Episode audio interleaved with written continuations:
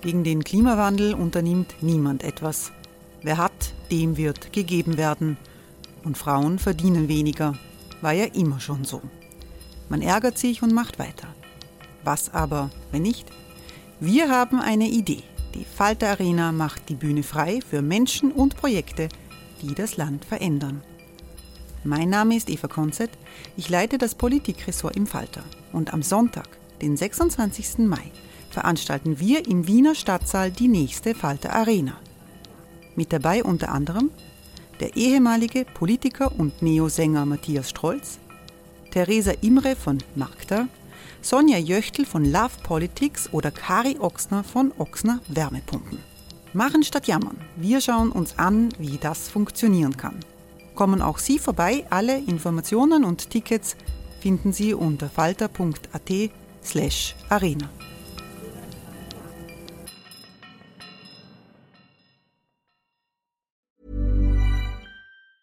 Hey, it's Ryan Reynolds, and I'm here with Keith, co star of my upcoming film, If, only in theaters, May 17th. Do you want to tell people the big news? All right, I'll do it. Sign up now and you'll get unlimited for $15 a month in six months of Paramount Plus Essential Plan on us. Mintmobile.com slash switch. Upfront payment of $45 equivalent to $15 per month. Unlimited over 40 gigabytes per month. Face lower speeds. Videos at 480p. Active Mint customers by 531.24 get six months of Paramount Plus Essential Plan. Auto renews after six months. Offer ends May 31st, 2024. Separate Paramount Plus registration required. Terms and conditions apply if rated PG.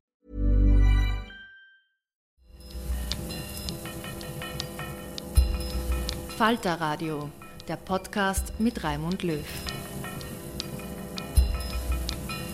Herzlich willkommen, meine Damen und Herren, zur vierten Ausgabe des Falter Radios, aufgenommen am Nachmittag des 27. September in den Redaktionsräumen der Stadtzeitung in der Wiener Innenstadt.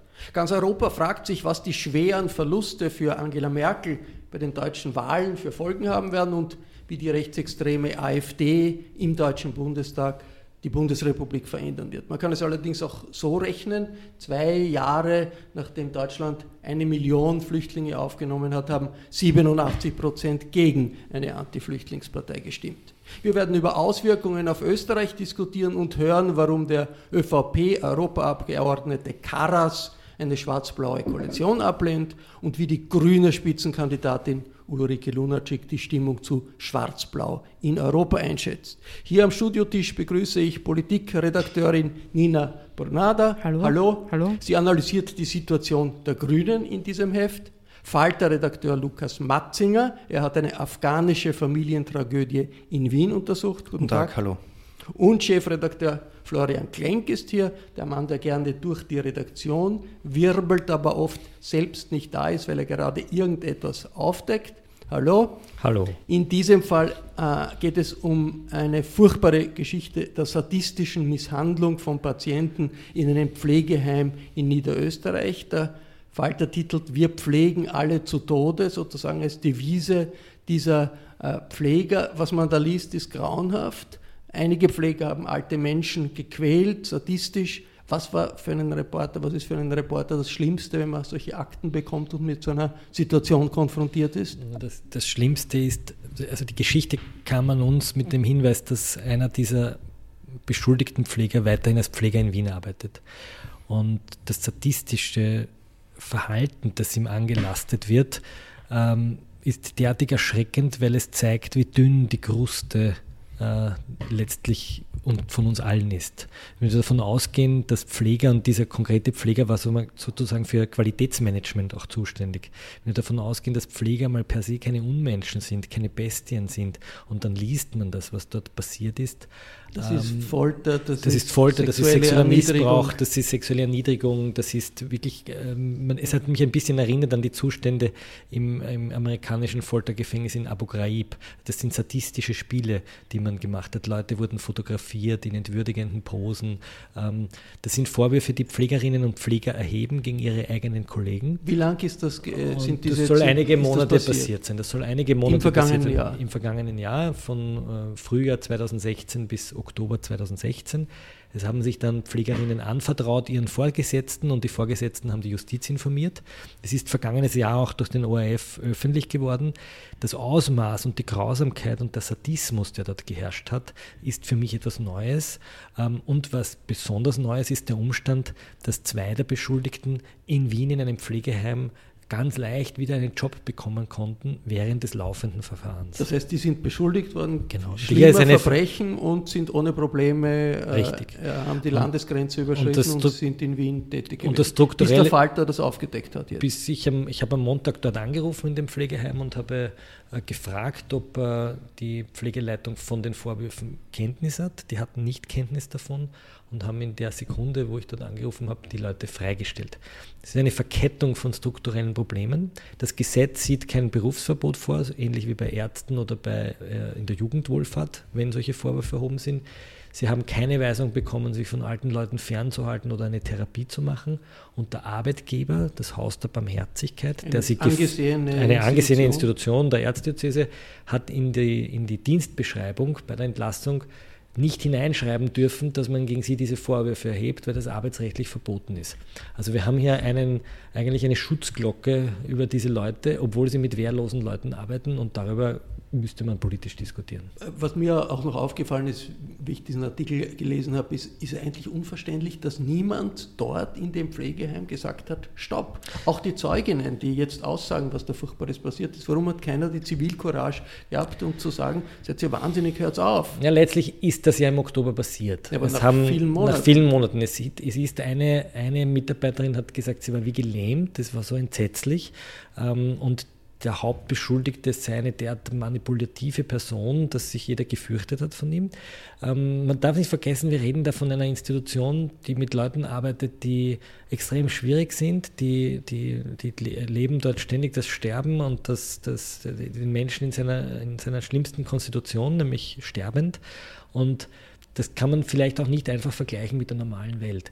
Und die Leute sind dort ähnlich wie vielleicht Polizisten in einem Streifenwagen auch eine Schicksalsgemeinschaft. Und der Schritt hinauszugehen und den Kollegen anzuzeigen, ist wahrscheinlich sehr schwierig. Vor allem dann, wenn man das Gefühl hat, dass die Führungsebene, die hier auch entlassen wurde, vielleicht nicht die Konsequenzen die sofort zieht. Genau. Es gab ja schon Hinweise Jahre zuvor auf sadistische Spielchen. Wie groß ist der Widerhall dieses, dieses Skandals in der Öffentlichkeit, Nina Bernada? Ähm, naja, es ist eine unglaubliche Geschichte. Es ist leider nicht die erste Geschichte dieser Art. Ähm, es macht ganz viele Menschen betroffen, weil sehr, sehr viele Menschen in ihrem familiären Umfeld äh, sagen mit, mit äh, Familienmitgliedern zu tun haben, die äh, auf Pflege angewiesen sind und sehr, sehr viele Pfleger, Pflegerinnen vor allem aus dem Ausland ähm, bekommen exklusiven, äh, ganz intimen Zugang zu Familien, äh, kennen die ganzen Geschichten und sehr viele Menschen sind auch sehr, sehr dankbar für die Arbeit, die sie leisten und das, was sie tun. Ähm, deswegen ist das umso erschreckender. Es gibt Zehntausende Pfleger und hauptsächlich Pflegerinnen aus osteuropäischen Ländern, die sind auch ein politisches Thema, aber das waren alles Pfleger und Pflegerinnen waren, Österreicher. Österreicher. Man kann, ich habe mir ein bisschen die Facebook-Profile angeschaut, ganz normale niederösterreichische Leute, Eltern, die mit ihren Kindern auf Facebook posieren. Man würde nie im Leben ihnen das zutrauen. Und das ist, das, das ist die eine Facette dieser Geschichte. Sie legt einfach offen, welcher Abgrund in einem Menschen stecken kann. Das ist das eine. Und das zweite, was diese Geschichte offenlegt, ist die, die Personalnot, die wir im Pflegewesen haben. Der Umstand, dass zwei dieser Pflegerinnen und Pfleger wieder sofort einen Job bekommen haben, deutet darauf hin, dass offensichtlich der neue Arbeitgeber auch nicht Zeit hatte, sich den Lebenslauf dieser Menschen genau anzuschauen. Weil normalerweise, wenn ich mich wo bewerbe, dann muss ich ein Dienstzeugnis vorlegen, dann muss ich äh, Unterlagen vorlegen und da müsste eigentlich auffallen, dass das Dienstzeugnis des vorhergehenden Arbeitgebers, nämlich des Hauses der Barmherzigkeit, keine lobenden Worte enthält. Und da müsste man nachfragen und nachhaken und vielleicht beim Arbeitgeber anrufen und sagen, warum sind da keine lobenden Worte drin, so wie das üblich ist. Was, und was diese Zeit die Beschuldigten selbst? Die, die Beschuldigten selbst, die Beschuldigten selbst äh, weisen die Vorwürfe zurück. Sie haben einen Anwalt, der ungewöhnlich aggressiv äh, agiert, nämlich uns nur anherrscht, dass wir sie ja nicht kontaktieren sollen, dass sie keine Stellungnahme abgeben sollen. Äh, ich habe dennoch äh, die Beschuldigten angerufen. Ich habe mit äh, drei der Beschuldigten gesprochen. Alle drei sagen, na, die Wahrheit wird schon noch ans Licht kommen und äh, sie sind unschuldig. Es gibt allerdings so viele Mitarbeiter in dem Pflegeheim, die sie belastet, dass ich schon glaube, dass, dieses, dass es ein Verfahren geben wird. Aber ist noch die nicht Justiz, klar, ist noch keine ist nicht klar. Es gilt für diese Pfleger die Unschuldsvermutung, das ist ganz wichtig festzuhalten. Das sind Vorwürfe, die die Kollegen erheben. Es gibt offensichtlich auch erste Sachbeweise. Man hat äh, Handydaten gesichert. Es gibt eine WhatsApp-Gruppe, in der sich die Pfleger untereinander unterhalten haben. Aber ob diese Sache strafrechtlich zu verurteilen ist oder nicht, kann einzig und allein nur das Gericht entscheiden. Einer anderen Tragödie ist Lukas Matzinger nachgegangen. Im Innerhof einer Wohnhausanlage in Wien Favoriten ist ein 14-jähriges Mädchen von ihrem 18-jährigen Bruder erstochen worden. Es war ein Drama in einer afghanischen Flüchtlingsfamilie. Die Vermutung ist, weil sich die 14-Jährige entfernt hat von der Familie, äh, die total traditionell archaisch äh, lebt, eine pashtunische Familie sich vom Vater und der Mutter entfernt hat, ist das so etwas wie ein Ehrenmord gewesen. Lukas Matzinger, wie ist das Umfeld äh, der Familie? Sie haben sie besucht. Was ist da der Eindruck? Ja, da vielleicht ähm, zunächst, ich habe ich hab diese Familie besucht und ich, hab, ich wusste eigentlich die Adresse nicht. Ich kannte nur ein Foto von dieser Wohnung und wo ich gesehen habe, dass die Fenster abgeklebt sind mit Klebeband. Und ich habe nur ungefähr die Gegend in Favoriten gewusst, wo sie wohnen. Das heißt, ich habe diese Wohnung gesucht mit diesen, äh, mit diesen abgeklebten Fenstern und habe sie gefunden. Und ähm, mir hat dann die äh, Mutter die, die, die Tür geöffnet. Die Mutter hat jetzt neun Kinder, glaube ich, ist schwanger. Und diese Wohnung ist wahnsinnig klein für diese vielen Kinder. Ähm, ähm, und das Einzige, was diese Mutter dann zu mir gesagt hat, war, wir haben die Tochter schon vergessen, da war sie eine, nicht mal eine Woche lang tot und wir wollen nicht an sie erinnert werden. Das ist eine unglaublich harte Aussage. Eine unglaubliche Aussage, die wirklich ähm, beklemmend war für mich und auch eine Recherche auf den Facebook-Profilen der, der Söhne und des Vaters, die die Frauen hatten oder hatten keine Facebook-Profile oder durften keine haben, ähm, zeigen eine Welt, die vielleicht die nicht wirklich die des, von Wien des 21. Jahrhunderts. Aber wahrscheinlich auch nicht die von Afghanistan ist, sondern die eines pashtunischen Stammes irgendwo im Hinterland. Es ist ja nicht so, dass, dass Ehren, sogenannte Ehrenmorde jetzt in Kabul oder, oder, oder sonst so in Afghanistan üblich ist. Das ist ja auch dort, alle die Fälle, die bekannt werden in Afghanistan, sind auch dort ein großer Skandal. Das stimmt, die Familie, das kommt auch in Afghanistan darauf an, wo man herkommt. Die Familie kommt ganz aus dem Osten, aus dem wirklich aus dem letzten äh, Hinterland in Afghanistan. Keiner in dieser Familie hat jemals eine Schule besucht oder einen Beruf gelernt. Die kamen vor einigen Jahren hierher und haben auch hier äh, kein Interesse bewiesen an, an dem Leben hier, haben sozusagen haben weitergelebt wie in Afghanistan, haben nicht gearbeitet, nur das Familieneinkommen kam eben durch Sozialhilfe und Diebstähle angeblich, sagt ein, ein Freund ein Bekannter der Familie und das ist wirklich eine Welt, in die man da schaut, die man in Wien so nicht vermuten würde. Es zeigt, was alles furchtbar schief gehen kann in so großen Fluchtbewegungen, wie wir sie in den letzten Jahren erlebt haben. Ja, aber es ist ja auch ähm, nicht jede Familie aus dem tiefsten Osten Afghanistans lebt so in seiner versifften Wohnung und irgendwie ähm, tötet oder lässt oder wie auch immer, gibt es irgendwie Morde in der eigenen Familie? 45.000 äh, Menschen aus Afghanistan, die in Österreich leben und das sind äh, natürlich ein, extreme Fälle, genauso wie die extremen Fälle in Kirchstätten in den Pflegeheimen. Aber es zeigt schon ein Problem, nämlich dieses Mädchen hat sich ja an die Jugendbehörden gewandt. Und dieses Mädchen hat ja mehrmals darauf hingewiesen, dass es in dieser Familie Probleme gibt und dass es sich verfolgt fühlt. Und hier stelle ich mir schon die Frage, ob unsere Jugendbehörden die ja dafür bezahlt werden, genau solchen Mädchen zu helfen, alles Notwendige getan haben und zum Beispiel diese Familie vor Ort besucht haben. Und wenn es äh, so eine kleine Wohnung ist, in der neun Kinder leben, mit archaischen Eltern, die die Fenster abkleben, dann stelle ich mir schon die Frage nach einer staatlichen Verantwortung. Also wir sprechen immer davon, dass die Leute sich integrieren sollen, das ist richtig, aber es gibt ja auch ein Interesse der, der Kinder und Jugendlichen und hier sehe ich ein großes Problem auf uns zurollen.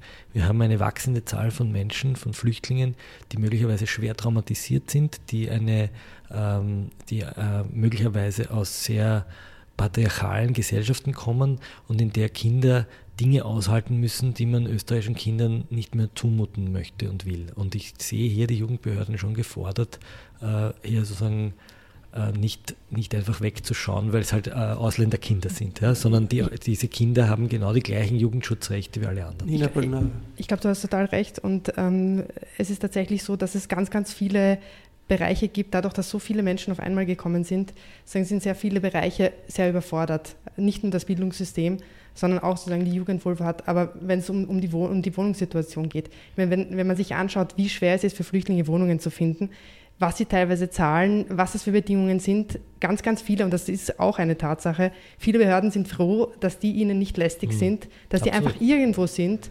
und ja, und dann schaut man dann einfach, einfach nicht hin. Sowas kann dann auch was, passieren. Was, ja. was sagen die Mitarbeiter der Krisenzentren?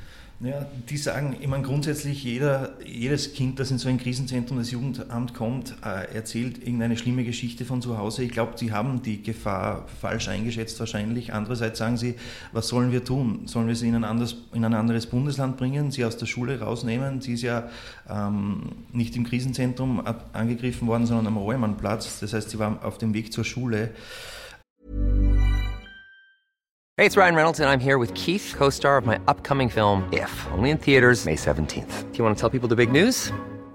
All right, I'll do it. Sign up now and you'll get unlimited for $15 a month in six months of Paramount Plus Essential Plan on us. Mintmobile.com slash switch. Upfront payment of $45 equivalent to $15 per month. Unlimited over 40 gigabytes per month. Face lower speeds. Videos at 480p. Active Mint customers by 531.24 get six months of Paramount Plus Essential Plan. Auto renews after six months. Offer ends May 31st, 2024. Separate Paramount Plus registration required. Terms and conditions apply if rated PG. Um, es ist wahnsinnig schwierig, glaube ich, auch fürs Jugendamt, das mit solchen Situationen ich denke, da ist eine Verantwortung einer Stadt, die sich Rotes Wien nennt, die eine lange Tradition hat, genau diese Straßenkinder, also ich verwende das jetzt bewusst so plakativ, zu betreuen. Da muss ein Rotes Wien, wenn es sozusagen diese Werte, die es in den 20er Jahren erstmals gelebt hat, äh, sich besinnen will, ganz genau hinschauen und mit diesen Kindern ganz intensiv arbeiten. Also das Argument, äh, das die Jugendbehörden vorbringen, da können wir leider nichts tun, weil das ist halt irgendwo, das lasse ich nicht gelten. Einwanderung, das sollen wir auch nicht ganz vergessen, ist langfristig etwas, was einfach passiert, was nicht eine Frage Richtig. ist, ob man jetzt sagt, wir machen Grenzen auf und zu, Richtig. sondern das passiert und eine langfristige Sicht auf die Dinge zeigt auch, dass Gesellschaften, die gut umgehen mit Einwanderung, zukunftsorientierter sind und erfolgreicher sind es Gesellschaften, die sich abkapseln. Aber natürlich, solche Hürden gibt es auch. Ja, zumal diese Familie ist ja jetzt nicht vor einem halben Jahr nach Wien gekommen, sondern der Vater ist seit mehr als fünf Jahren hier, die Kinder und die Mutter seit vier Jahren. Das heißt, hier kann man wirklich von einer einfach nicht passierten Integration ähm, sprechen. Und das ist ja was da passiert, ist ja das, was jetzt interessanterweise äh, von rechts kommt, was die FPÖ sagt, dass sie will, nämlich dass Asylwerber hier überhaupt nicht, ähm, also nicht Asylwerber, sondern Anerkannte, die das Asyl anerkannt bekommen haben, hier nicht integriert werden, weil sie ja ohnehin wieder gehen danach. Die will ja Deutschkurse, ja, von mir aus sagt der Norbert Hofer, aber Wertekurse nein, sonst auch wenige Integrationsbemühungen. Das heißt, das wäre das, was jetzt plötzlich hier die FPÖ möchte. In Deutschland stehen für Angela Merkel jetzt schwierige Koalitionsverhandlungen an, nach den Verlusten der Christdemokraten und der Sozialdemokraten. Frankreichs Präsident Macron äh, setzt sich sozusagen mit an den Verhandlungstisch mit einer großen Rede, in der er einen weitgehenden Umbau der EU fordert, eine Neugründung Europas durch mehr Sicherheitspolitik, mehr Asylpolitik, mehr Wirtschaftspolitik in der Union. Ich habe mit dem ÖVP-Europaabgeordneten Ottmar Karas gesprochen. Er ist überzeugt, dass Angela Merkel stark genug ist, um einen Neubeginn der Achse Deutschland-Frankreich zu schaffen. Die, die Stärke äh, und die Kraft der Angela Merkel hängt und Deutschlands hängt in einem hohen Ausmaß davon ab, welche Koalition es gibt wenn ich jetzt hernehme, dass sich die Sozialdemokraten aus der staatspolitischen und europapolitischen Verantwortung zurückgezogen haben und jetzt die Wunden in der Opposition lecken wollen, dann wird es eine, kann es nur eine Koalition zwischen CDU, äh, zwischen Merkel, Grün und den Liberalen geben. Äh, und hier scheint mir eines der bindenden Elemente natürlich auch die Rolle Deutschlands in Europa und die Zukunft der Europäischen Union zu sein. Karas sagt, Österreich soll die Macron-Idee eines Euro-Finanzministers und eines Euro-Budgets unterstützen. Der Europaabgeordnete kann sich dafür auch etwas vorstellen, was es bisher nicht gegeben hat, nämlich eigene EU-Steuern. Zur Frage einer möglichen schwarz-blauen Koalition nach den Wahlen positioniert sich Karas mit einem eindeutigen Nein. FPÖ-Chef Strache will ja Norbert Hofer zum österreichischen Außenminister machen. Zu Hause zu erklären, dass man nur die Europäische Union verbessern will und im Europäischen Parlament in der Fraktion der ENF zu sitzen und mit der Frau Le Pen und dem Herrn Wilders äh, quasi äh, Wilders die Europäische Union schlecht zu machen und zerstören zu wollen, ist ein Widerspruch. Und solange dieser Widerspruch nicht aufgelöst ist, solange diese, hier es nicht Klarstellungen gibt, kann der Herr Hofer nicht Koalitionspartner und die FPÖ nicht Koalitionspartner sein. Das hat so deutlich in der ÖVP eigentlich noch nie jemand gesagt. Keine Koalition mit der FPÖ, solange die FPÖ mit den Rechtsextremen im Europaparlament in einer Allianz ist. Wie groß wird da die Begeisterung bei Sebastian Kurz sein, Florian Klenk? Das wird nicht sehr groß sein. Der Ottmar Karas ist mittlerweile einer der letzten wirklich überzeugten Europäer in der ÖVP, aber der Waggon, in dem er sitzt, ist in Brüssel abgekoppelt worden und der Zug in Wien fährt in eine andere Richtung. Kurz äh, hat viele europäische Ideen ähm, abgelehnt. Ich, ich, verweise nur, und da kommen wir wieder in die Pflegegeschichte hinein, wenn er die Kinderbeihilfe für EU-Bürger nicht mehr auszahlen will an Kinder, die im EU-Inland leben, dann zeigt er, dass er sehr national denkt und nicht europäisch denkt, weil aus Sicht der Europäischen Union darf das keine Rolle spielen, wird sehr viele Pflegerinnen treffen. Ähm, das heißt, die Art und Weise, wie Kurz über die EU redet, Stichwort Türkei, Debatte, Stichwort äh, EU-Reform und die Art, wie Karas darüber redet, sind diametral auseinander. Und ich glaube, dass Karas in einer zukünftigen ÖVP in Wahrheit keine große Rolle spielen wird. Andererseits hat es Ottmar Karas aber auch immer wieder geschafft, sich auch gegen den Willen einer ÖVP-Parteiführung eine eigene Basis zu schaffen. Die FPÖ begrüßt den Erfolg der AfD. Ähm, wie ähnlich ist die FPÖ der AfD? Ähm, ich denke, da gibt es äh, auf jeden Fall gewisse Ähnlichkeiten. Es ist ja so, dass in Deutschland hat es die vergangenen Jahre, hat es das einfach nicht gegeben, eine rechte Opposition, eine destruktive Opposition im Parlament. Da war das Rechteste eh schon die, die CDU. Und, aber es hat das in der Bevölkerung sehr wohl gegeben. Das hat man gesehen an großen Pegida-Aufmärschen, die es in Österreich in dieser Form nicht gegeben hat. Das genau, hat die FPÖ hat nie die Straße mobilisiert, außer in Wahlkämpfen. Ein Unterschied zu Deutschland. Und das hat man auch gesehen an, dieser, an großen Protesten, wenn Angela Merkel irgendwo aufgetreten ist, speziell im, im, in den neuen Bundesländern. Und jetzt sind diese Menschen eben auch im Bundestag vertreten und daran werden sich die Deutschen auch gewöhnen müssen. In der Falter-Redaktion. Da hat diese Woche die grüne Spitzenkandidatin Ulrike Lunacek Blattkritik gemacht. Das bedeutet, dass jemand von außen kommt, äh, die Zeitung der letzten Woche mit Lob und Tadel äh, bedenkt. Zumeist ist Vertraulichkeit äh, ausgemacht bei einem solchen Besuch, wie auch, das war auch der Fall beim Besuch der Ulrike Lunacek. Ich habe sich danach aber zu Deutschland gefragt ob sich Deutschland mit diesem Wahlergebnis der AfD eigentlich jetzt Österreich angleicht. Nein, nur in dem, dass es jetzt eben auch so eine Partei im Bundestag gibt. Aber der ganz große Unterschied zwischen Deutschland und Österreich ist, dass in Deutschland alle auch proeuropäischen Parteien sagen, mit der AfD gibt es keine Koalition. In Österreich ist das schon lange aufgeweicht. Das äh, verursacht sehr wohl auch im Europäischen, im Europäischen Parlament, auf der europäischen Ebene auch Sorge, dass hier in Österreich tatsächlich wieder diese rechtspopulistische Partei, die die FPÖ ist, auch an die Macht kommt. Wie würde äh, Europa da reagieren? Könnte es wieder Sanktionen geben, wie früher gegen Schwarz-Blau? Äh, ich denke, dass es hier, wenn überhaupt so einen Prozess, dieses sogenannte Artikel 7-Verfahren, nicht gleich mit einer Regierungsbildung geben würde, außer da stehen Dinge drinnen wie Austritt aus der EU oder eben Aufhebung der Europäischen Menschenrechtskonvention oder ähnliches. Äh, das würde sofort Reaktionen äh, hervorheben. Aber ähm, erst dann, wenn es möglicherweise Maßnahmen gibt, wie sie in Polen oder in Ungarn jetzt waren, mit Aushebelung der Verfassungsgerichtsbarkeit, Aushebelung der Gewaltenteilung, solche Dinge, die würden dann dazu führen. Aber eher, es würde dazu führen, dass Österreich nicht mehr als ein Partner im Schaffen einer stärkeren gemeinsamen Union gesehen wird, sondern eher als Partner von Ländern wie oder Regierungen wie Ungarn oder Polen, die einfach abdriften von dem Konsens, den wir für ein starkes, auch sozial und ökologisch starkes Europa brauchen. Wie tun sich die österreichischen Grünen in dieser Atmosphäre? Nina Bernanda, Sie haben das recherchiert für dieses Heft. Ähm, ja, ich habe äh, mir angesehen, warum eigentlich die Grünen jetzt so sehr kämpfen, auch in den Umfragen, was das Problem ist, dass jetzt eigentlich ihnen laut manchen Umfragen sogar der, äh, dass sie es nicht mal schaffen werden, in den Nationalrat zu kommen. Und ähm, äh, ja, es ist wirklich erstaunlich. Fr früher war es so, dass äh, selbst Leute, die nicht die Grünen gewählt haben, sich sozusagen deklariert haben in Umfragen, dass sie es tun werden. Die Grünen waren Umfragekaiser. Heute scheint es fast so, als wären selbst jene Leute, die Stammwähler, grüne Stammwähler sind, es wird ihnen sogar schwer fallen zu sagen, okay, diesmal wähle ich tatsächlich die Grünen.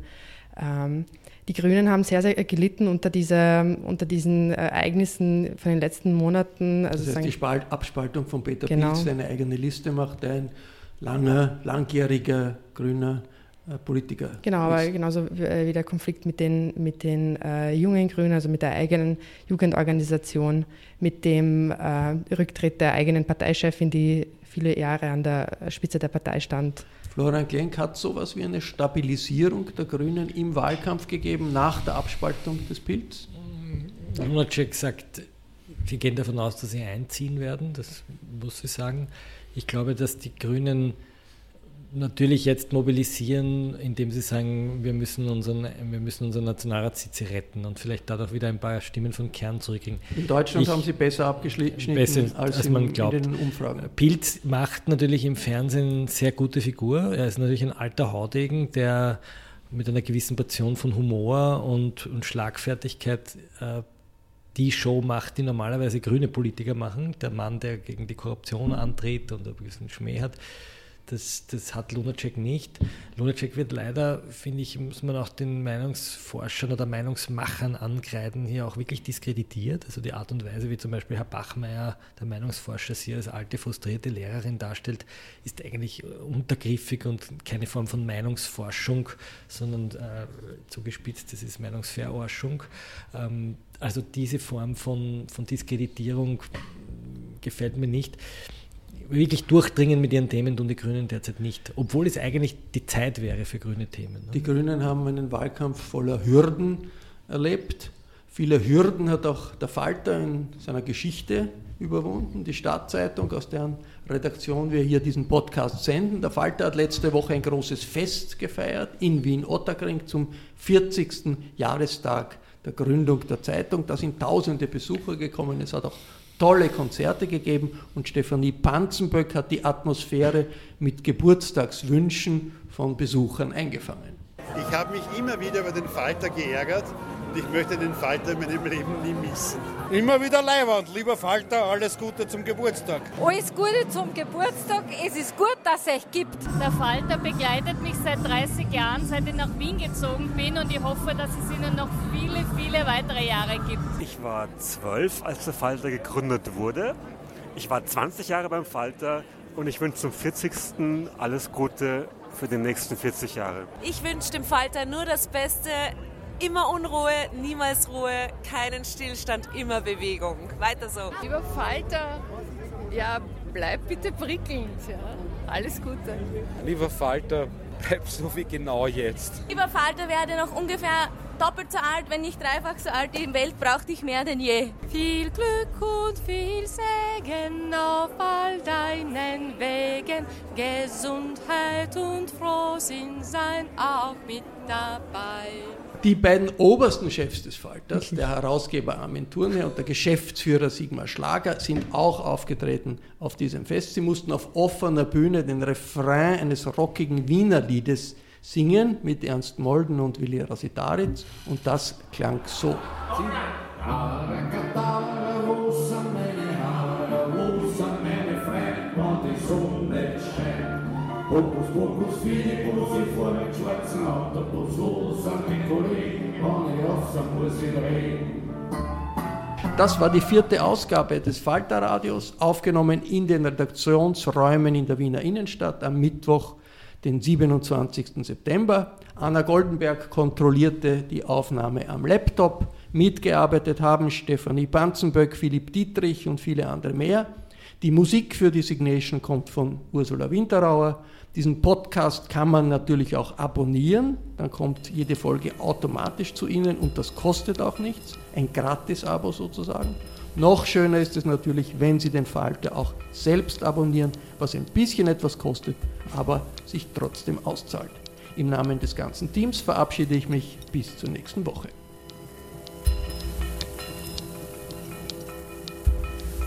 Sie hörten das Falterradio, den Podcast mit Raimund Löw.